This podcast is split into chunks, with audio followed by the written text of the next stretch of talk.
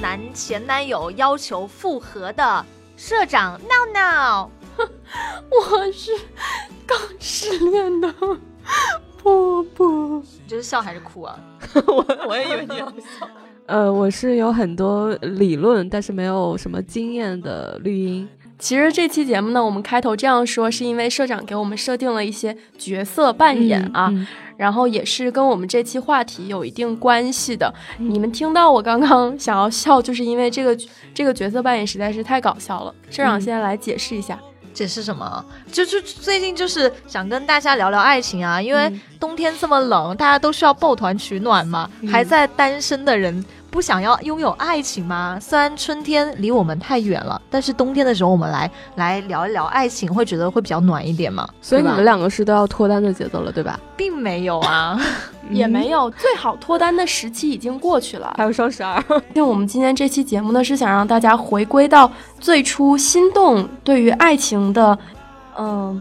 就是你理想中的爱情是一个什么样子？嗯，我们今天就是可以，其实可以从你最初心动的时候，那个时候我们开始讲嘛。就是你当你第一次知道，哎，我原来真的有喜欢一个人的时候，那种我们开始就是搭在一个时光之旅，开始回去寻找自己的初恋的那种感觉。哎，没错。为什么社长会想要回忆呢？是因为他最近遇到了一点桃花，何止一点儿呀，那是一罐子呀。嗯，那我先来回忆吧。就是，嗯，我刚刚认真的，真的是认真的回忆了一下啊。我觉得我第一次心动，就是真正意义上的那种去暗恋啊，去喜欢一个人，去心动。可能是在高中，哎，我也晚了一点，不会啊，不会啊，我怎么看到人家对我身边最近结婚的朋友，人家都是什么小学？当然比起我还是要要晚一点了，我初中就开始心动，真的。你看社长那个年代跟我们这个年代就不一样。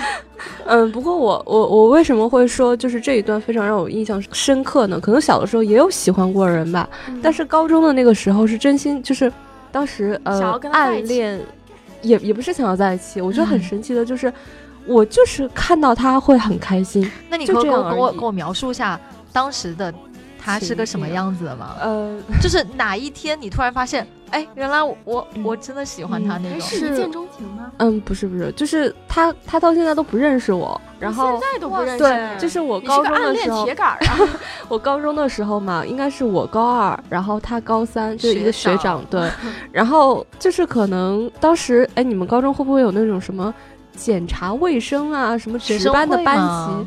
不不不，哦，就是在校门口是吗？呃，我们是叫什么来着？我也忘了，反正就是大概是一周，对对对对，一周会轮到一个班。然后当时对，就有一次，然后他晚上的时候到我们班来看一下，可能就是，然后看到了这个人，然后你就，然后我就印象很深刻，但是我也不认识他，我也没有怎么样，而且高中时候是一个极其羞涩的人。后来的时候是高三嘛，他们高考结束了，然后结束之前跟之后。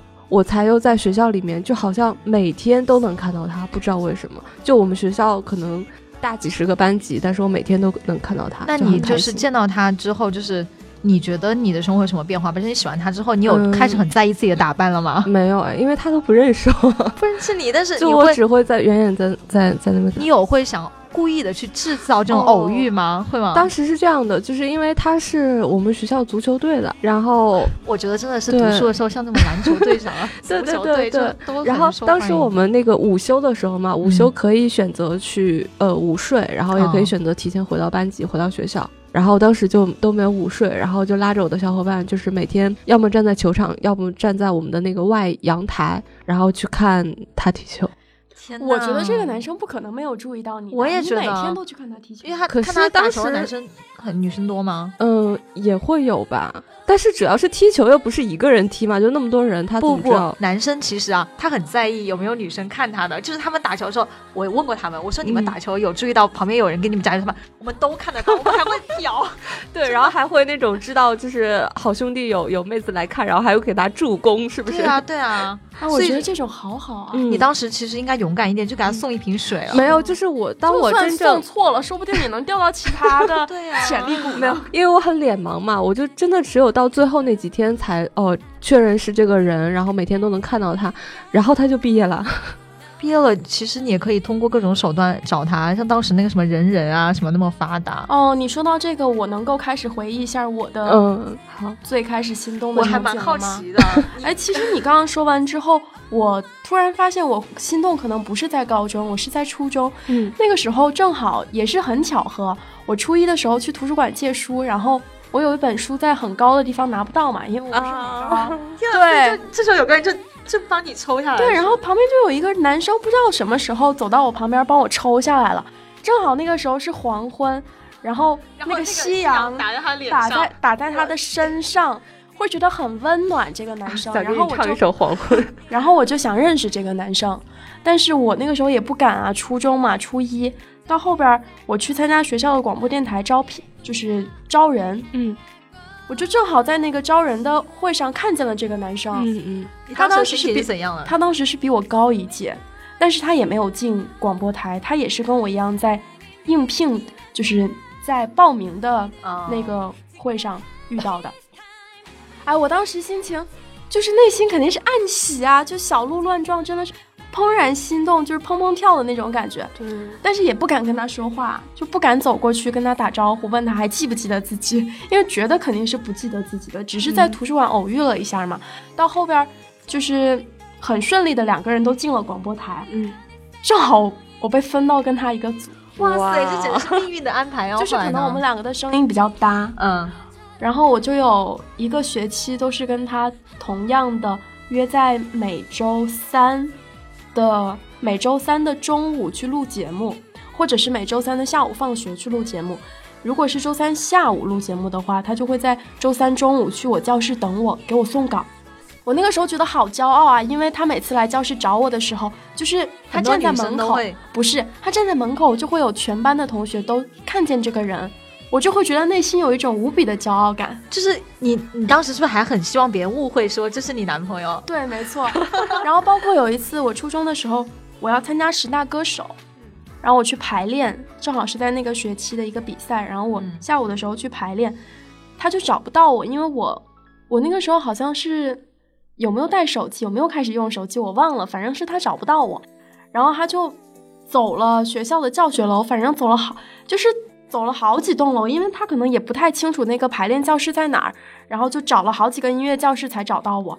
找到我的时候，我看见他脸上就是那个汗呐、我那个时候就觉得啊，就是还挺心疼的。但其实你那时候应该会觉得，嗯，但其实，但其实我也没有勇气跟他说我喜欢他呀。然后我还记得很清楚，是我们每次录完之后都会，然后内心就会很轻松，然后两个人就蹦蹦跳跳的穿梭在教学楼，就下楼梯一起放学。之后我就在学期末的时候，我其实是打算跟他告白，跟他告白的，因为他一直都不跟我说，嗯，我也不知道他是不是喜欢我，嗯但是我就想跟他告白。后来成功了吗？后面我就约他在门口啊见面。我为什么想要跟他告白？是因为他下学期不在我们学校念书了，嗯，就是他要他要转学了，然后我就约他在学校门口见面，就是我们开完那个学期的结业典礼之后，嗯嗯就约他在学校门口见面。嗯，但是那一天你天有给他准备什么告白礼物吗？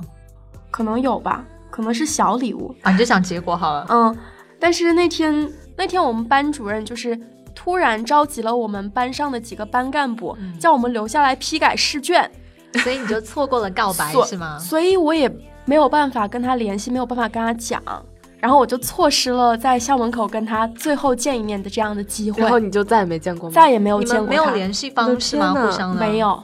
到后边我我还有上人人搜过他，但是从来都没有搜到过这个人。一直到现在，哎，你们这个设定就很像什么呃，七年之后、十年之后，就那个何以笙箫默，会在超市里而且而且你知道我是怎么样去找到唯一的可以纪念他的方式吗？嗯是我从他们班的学姐的手中拿到了他们班之前活动的一张合影，然后我就可以从这个照片中找到我当时对这个男生心动的回忆。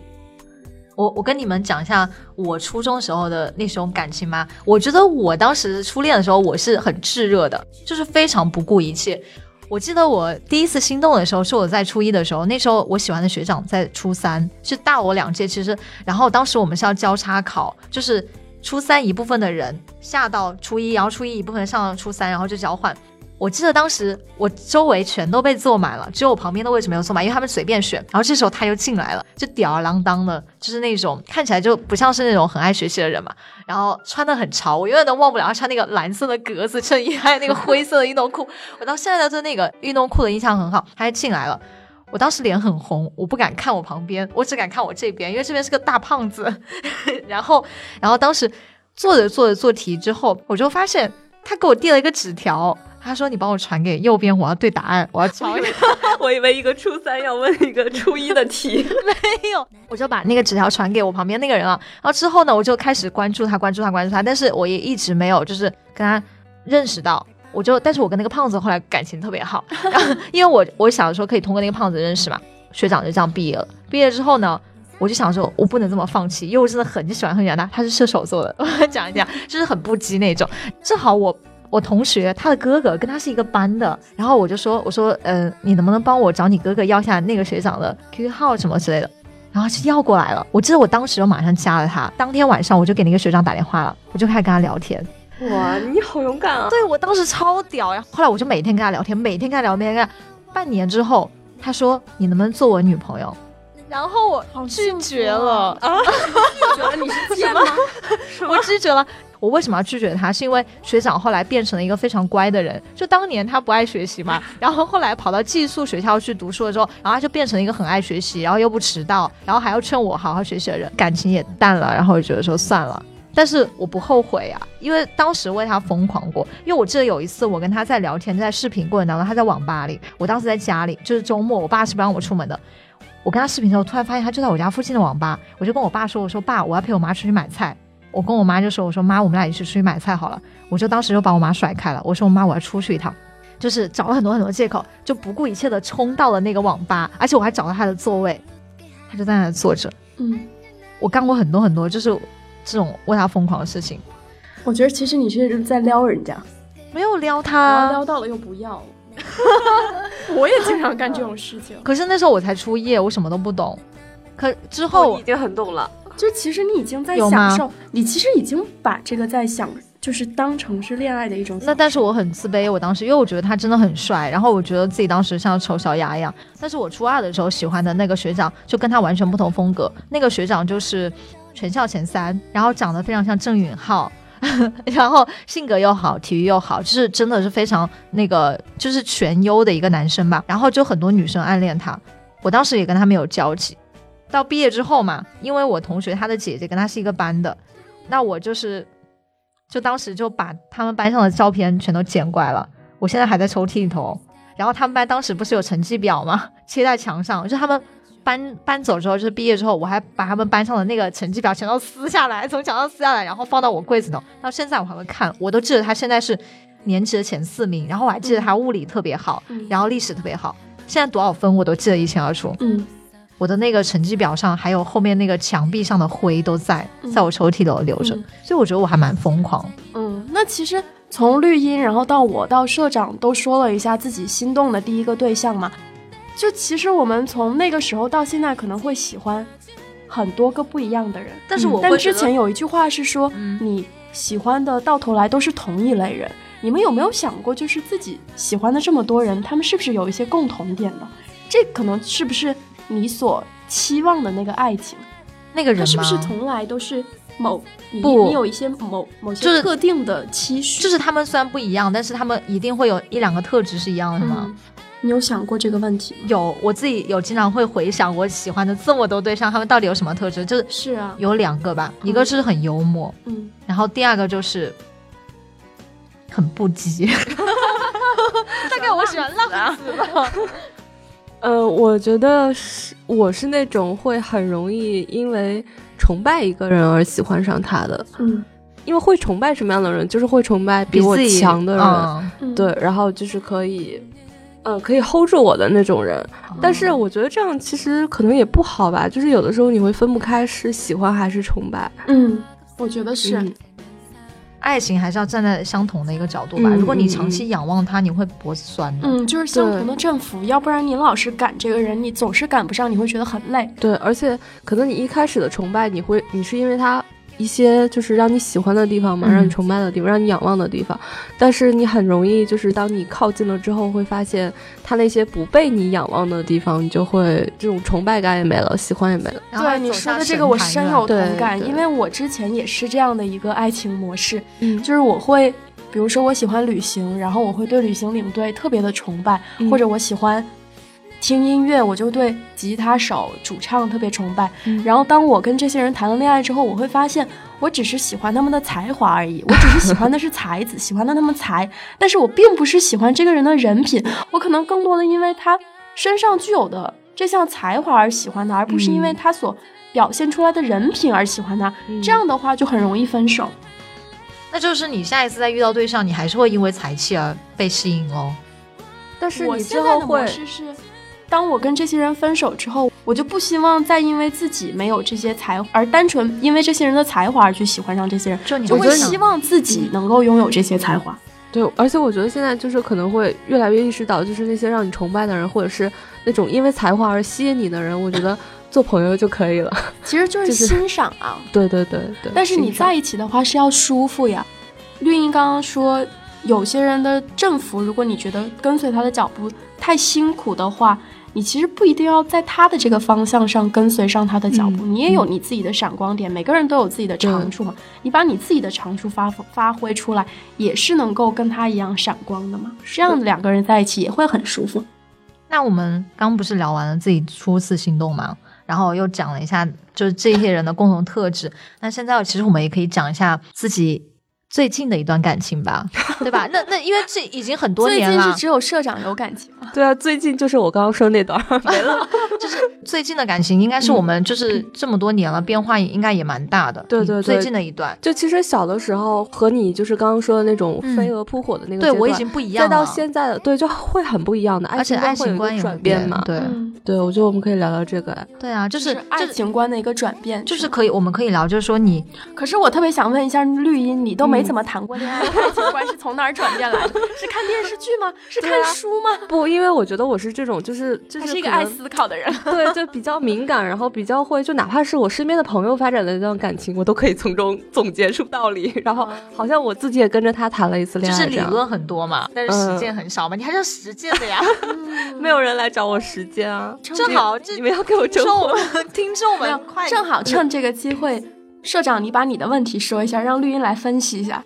我之前不是你们也知道我是飞蛾扑火型的，而且我是属于那种非常主动的人，就是我喜欢一个男生，我喜欢主动去撩。当然现在会比以前被动一点，因为我想的会比较多一点。以前是觉得说我只要喜欢你就好了，我不管你喜不喜欢我，因为我在喜欢你的过程中，我去付出我是快乐的。但是现在我会觉得说，谈恋爱两个人一定要价值观一样，而且一定要舒服，然后你一定要跟我有相同的互动。我觉得感情当中互动很重要，就哪怕。你跟他聊得来也是一种互动，然后你跟他能够在一起玩也是互动。有的人说就是谈恋爱就是老是在一起玩，可能是没有什么斗志。但是我觉得恰恰相反，你跟这个人能玩到一起去，那说明你们俩其实是合适的。你像有的人就是，比如说我前男友啊，他是属于那种嗯非常脾气非常好，但是他永远都是顺着你的。你跟他就是你讲什么他也会跟你聊，但是他是属于那种很不主动的人。然后你要玩什么，他就陪着你玩。他是属于陪伴那种角色，你你会觉得说你跟他互动太少，而不是说你们两个都想着去哪里玩啊，他来想这些好玩的，然后你明天又给他想这些好玩的，然后我就会觉得，嗯，真的好累啊，而且他又劈腿，就这种人呐，就是你会觉得他可能一辈子都不会劈腿，然后一辈子对你死心塌地的人。他居然劈腿了，然后分手一年，我我还是很伤心，我到现在还经常会做噩梦，梦见他，就是我每一个噩梦里头都是相同的一个内容，只是方式不一样，就是他哭着求我复合，但是我但是我狠狠的用各种方式拒绝他，每一次都这样，所以我觉得他把我伤得很深，就是自从就是跟他分手之后，我就觉得说，嗯，感情当中一定要找一个就是两个人都互相对对方有热情的最好了，而不能说是我自己一个人在那里推着他走，我不要这样。我们好像也不会说什么 狠话。我我只是觉得他很糟糕的是，我我我理解他，因为就是很可能是在国外，很就是可能没有人陪吧。我我理解啊，但是但是你不要在你回国了之后再来找我复合好吗？你这样很不要脸哎。好了好了，不要讲我这段伤心的往事了。我觉得我我从这段感情当中，我的确是获得了成。我我是那种不吃回头草的人，所以我会觉得说，就大家如果真的是有想跟前男友复合念头，或是前女友复合念头，一定不要去复合，因为就是两个分手的人复合的几率是百分之九十七，但是再走到婚姻的几率只有百分之三，所以我觉得大家还是要慎重考虑一下。我现在其实蛮想知道你们上一段感情怎么样了。讲我这么多绿茵呢？你你分手也快一年了哈，哦，都两年多了吧？那还蛮久了，两年多的空窗期。那这段感情是让你会产生变化吗？还是说是？我觉得会，就是其实也是我初恋嘛。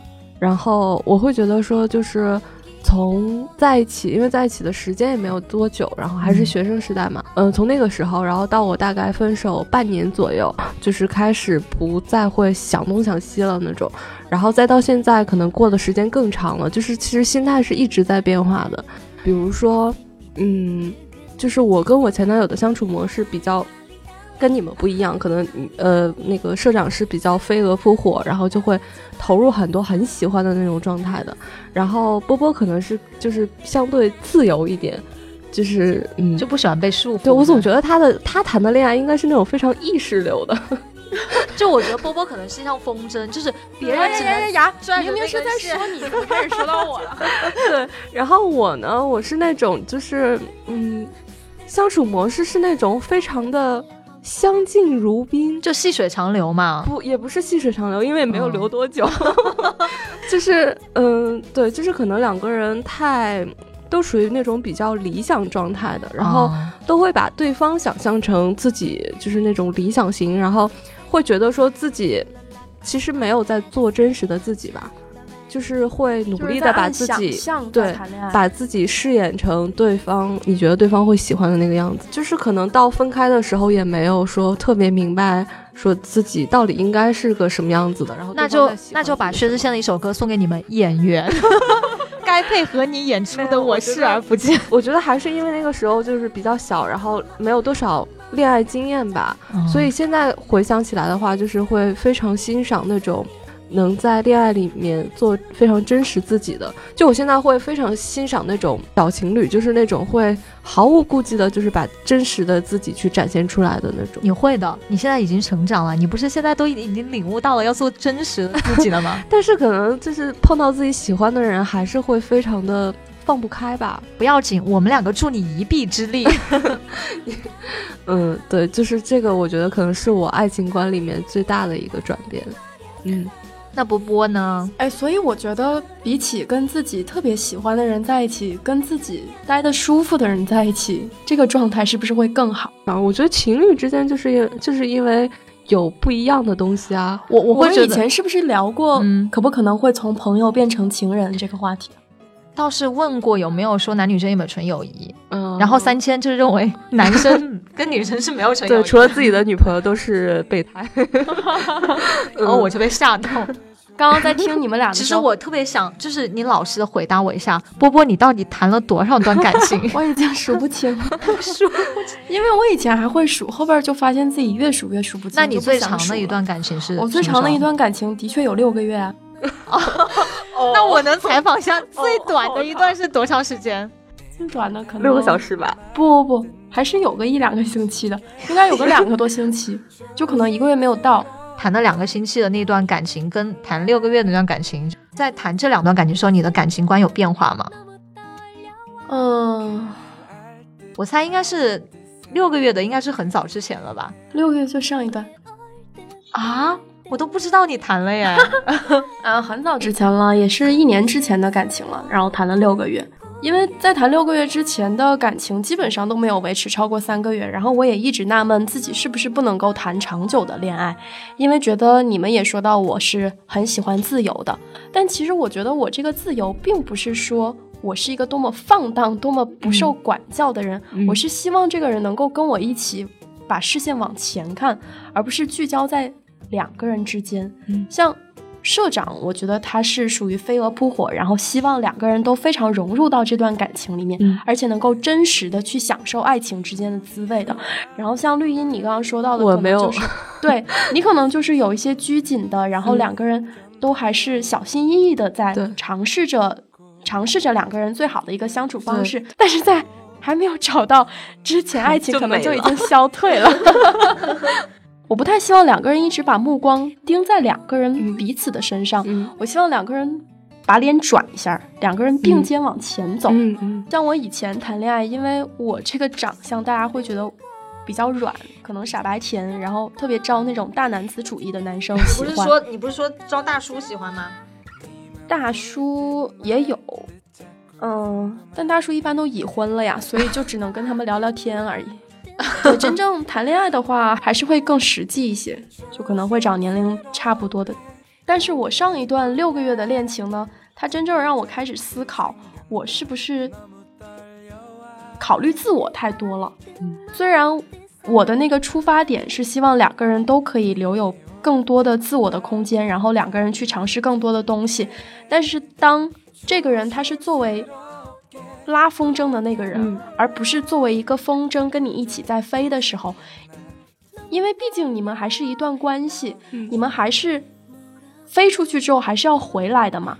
我就会考虑我自己是不是飞出去的频次太多了，我给对方的安全感太少。其实你说的这个，我真的觉得我特别理解，因为我的上一段感情的就是另一方其实是跟你可能会有一点类似的，所以。其实当时的话，我觉得就是应该他是不理解我的这种心思的，然后我也理解不了你刚刚说的那种心思，就是我也不知道为什么说你要有那么多的私人的空间，你有那么多的想法，我是看不透的。我能理解，因为我觉得恋人之间不要来打扰我的私人空间，就是大道理都是懂的，但是等到实际上的时候，就比如说。对，就可能比如说到了一个什么节日的，你可能觉得理所当然的这个节日我们会一起过吧，嗯，然后可能等到前一天，然后他会告诉你他所有的安排，然后他的安所有安排里面都没有你，就是你会很失望。对，所以其实这个就是两种想法的人，就是没有说什么谁要故意去伤害谁或者怎么样，但其实就是两个人的想法是不同步的，所以就存在合不合适的问题嘛。当然，如果那个人能够理解你的这个想法，然后能够接受，并且跟你有一些改变的话，那两个人就可以一起。那你有跟他讲过说他的这样的做法让你受到伤害吗？没有机会讲，没有机会讲，都什么意思？哦，不过其实其实就刚刚我们对我们刚刚说到最后的一点是对的，因为有的人说爱情是什么？就是爱情其实就是两个人相互的影响，就是因为世界上没有两个人的想法是完全一致的。总会有我们想的不一样的地方，但是我们是愿意去影响对方和被对方影响的。嗯，而且两个人就是能共同的进步是最好的，就是都会一起变好。就但凡有一方走得太快，另一方被落了后面去之后，这段感情迟早会分手。对，因为很你你像很多爱情长跑的，什么八九年最后都分手，然后就是女方或者男方迅速的就走到婚姻的殿堂。然后我觉得，其实我。我我我至今都不知道为什么会这样啊！就是你说都谈八九年了，按理说就应该水到渠成结婚了呀，怎么就分手了？然后马上就找另外一个人，那找这么快啊？可能就是谈着谈着就谈没了吧？对，可能就到最后变成，比如说，如果一个人存在你的生命中，可能五六年、七八年，可能就会变成一种习惯了。但是，他会没有让你去跟这个人走向更高级一段的冲动吧？然后，当你一旦就是狠下心来结束的时候，你可能会遇到一个更新鲜、更怎么样的。然后这样你一对比，好像嗯，就可以有冲动去做一些事情了，比如说结婚。而且那个时候正好结婚年龄也到了，是吧？真是，嗯，哎，所以我们今天的节目从。我们第一次心动，然后说到我们最近的一段恋情，嗯，说到了自己对于爱情观的转变，是不是我们所说的这些东西中都包含一点共通性？就是我们最早的时候可能是觉得爱情很完美，然后它是符合我们对于爱情的一个期待的，但是在我们谈了恋爱之后，发现爱情是需要我们去包容、去接纳它的不完美，然后是需要去改变的。对，爱情是这样的一个转变。对，嗯，就是我们可能更小一点的时候会想很多，就是关于爱情的理解都是那种怎么说精神层面的呀，什么灵魂伴侣啊，然后怎么怎么样的，会想很多肉体方面吗？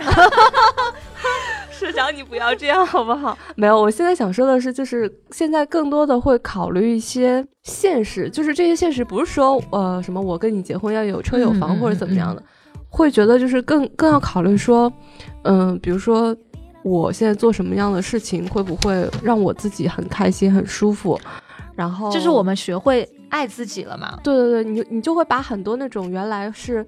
放在爱人的那个对浮在云浮在云上的那种东西，去想要真实的把它铺在你的生活里，其实这样很好啊。我觉得就是以前可能恋爱的时候不会爱自己，也不会爱别人，嗯，以为自己对别人很爱很爱。但是现在我会觉得，只有你慢慢的学会爱自己了，你才有可能找到一个非常合适的爱情吧。是的，对你只有爱自己，你才会去爱别人。这样吧，我们那个因为呃。之前我们也有想过说，就是我希望我们的这个节目里面会有更多的声音，对对，有更多的元素加入进来。然后我们应该也会就是，呃，去收集一些人，然后去说一说他们理想中的爱情是什么样子。然后你可以说说你自己的理解、你自己的经历、你的故事，然后或者说，嗯，比如说你喜欢的一些影视作品啊、书本里面的一些。经典的一些台词段落啊，都可以。那我觉得我们今天节目就是，嗯，就就我们三个来想一想，说我们对于理想中的爱情是什么样子，就以这个来结尾吧，好不好？嗯，好。那我要最后说，嗯，呃，那绿茵先来，那我先来。嗯，其实我之前，嗯，我也不太记得了，是我在从哪里看到的一句话啊，是台词还是什么书里面的？就是，嗯，他说。当我对所有事情都厌倦的时候，我就会想到你，想到你在世界某个地方生活着、存在着，我就愿意去承受一切。你的存在对我很重要。这不是在讲我前男友吗？就是，哎哎，这好像更像一句情话。但是我会觉得说这个是，反正当时看到这句话的时候，非常的触动。对对，非常的触动。那波波，你理想中的爱情是什么样子？我理想中的爱情，我讲一下我生活中会很羡慕的一个场景吧，就是我会看到欧美的那些夫妇，他们两个人背着同样很大型的那种登山包，可能五十升、六十升，然后进行长时间的在荒漠或者是在或者是在环境很恶劣的西藏藏区山区这种地方徒步房车旅行，我会觉得这样的。爱情是我所向往的一个爱情，就是两个人能够相互扶持，然后两个人都是内心很强大的人，又能够给予彼此力量，去走向自然，去做自己喜欢做的事情。嗯嗯，我理想中爱情啊，就是两个人可以一直，嗯，对这个世界充满好奇，然后对生活充满热爱，然后互相包容，然后一起进步，嗯，一直到八十岁的时候，他还可以陪我去。呃，韩国追星，哎，我觉得这个很要紧啊！我希望我的对象能够陪我一起追窦靖童，能够开车带我去看窦靖童。对啊，就会希望这样。我跟你们想法不一样，我比较希望我最后嫁给了我偶像。季科吗？好了好了好了，那本期节目当然要出事儿了啊，就走在走在街上，然后现实表白了自己的儿子。哦，这个当年就是我很喜欢的偶像，然后旁边有个人说：“这不就是爸爸吗？” 好了好了，幻想到此结束了。你们俩都是段子手啊！啊，那那我们这样，我们接下来就是来听一听我们的粉丝、我们的朋友来跟我们说一些他们理想中的爱情是什么样子。嗯，好。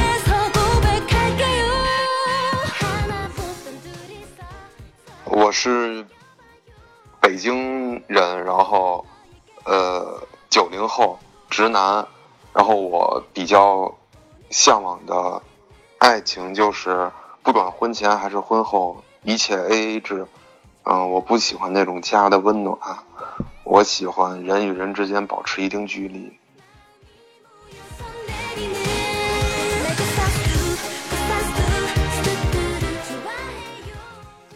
嗯，我也是一个九零后。那对于上一次谈恋爱还是在两年半之前。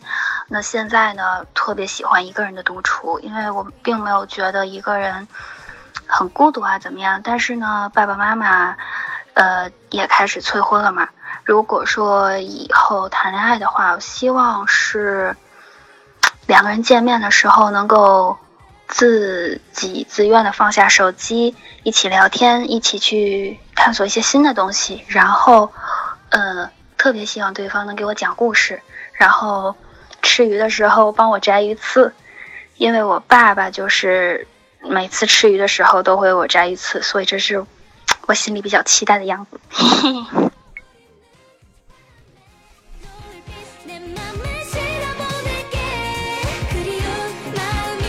Hello，大家好，我是小白，我是一个典型的巨蟹座女生。大家都知道巨蟹座是十分恋家的，嗯，那我对于我理想当中的爱情呢，可能用两个词来形容，一个呢是轻松，一个是温馨。嗯，大家现在呢可能都在不同的城市工作、学习和生活啊。那比如说我现在在上海这样的一线城市生活，可能每天压力呢都是蛮大的。嗯，对于爱情来说呢，我觉得爱情现在在我的生活当中是一个调味品的作用。嗯，能有那么一个人、一间屋子和一份感情，能够让我在奔波忙碌当中呢得到一丝轻松和温馨，我想这真的是再好不过的一个经历了。嗯，那我之前呢有经历过两段爱情，嗯，这两段爱情呢让我。觉得，我送给大家一句话吧。我觉得，嗯，不管你曾经经历过多少浪漫和震撼，早晚有一天你就会发现，对于爱情，真的是轰轰烈烈固然好，平平淡淡才是真。嗯，对，就是这一期节目也是我们第一次尝试说把很多人的。呃，语音，然后把他们对于我们这期讨论的主题的一些看法剪辑进来，然后我觉得这样好像就是可以让大家有更多的参与感。没错，毕竟高手在民间。对的，对的。然后我们每次就是在粉丝群里面去讨论一些什么问题的话，我觉得大家也非常的积极。然后，嗯，对，就是还。而且我们讨论的话题根本不是什么讳莫如深的话题，都是跟大家很贴近的，大家会有想要表达欲的这样的话题，所以非常欢迎大家积极的给我们说一下你们的想法，而且包括我们粉丝群，今天有一位叫小月月，要要要表明，今天有一位粉丝，今天有一位粉丝向我们亲爱的社长大人表白了，具体的表白的话语呢？大家可以到粉丝群里边去了解一下，探明一下真相啊！对，呃，应该是在我们的就是简介啊，大家那个在呃节目的那个就是往下拉那个界面，然后对，你可以加到微信号。呃，闹闹 T V X Q 就是 N A O N A O T V X Q，就是你可以加到社长闹闹我的微信，然后我会把你拉到我们粉丝群里，我们一起玩吧。嗯，好，那我们下期节目再见，记得订阅我们的节目哦。嗯，好，拜拜，拜拜。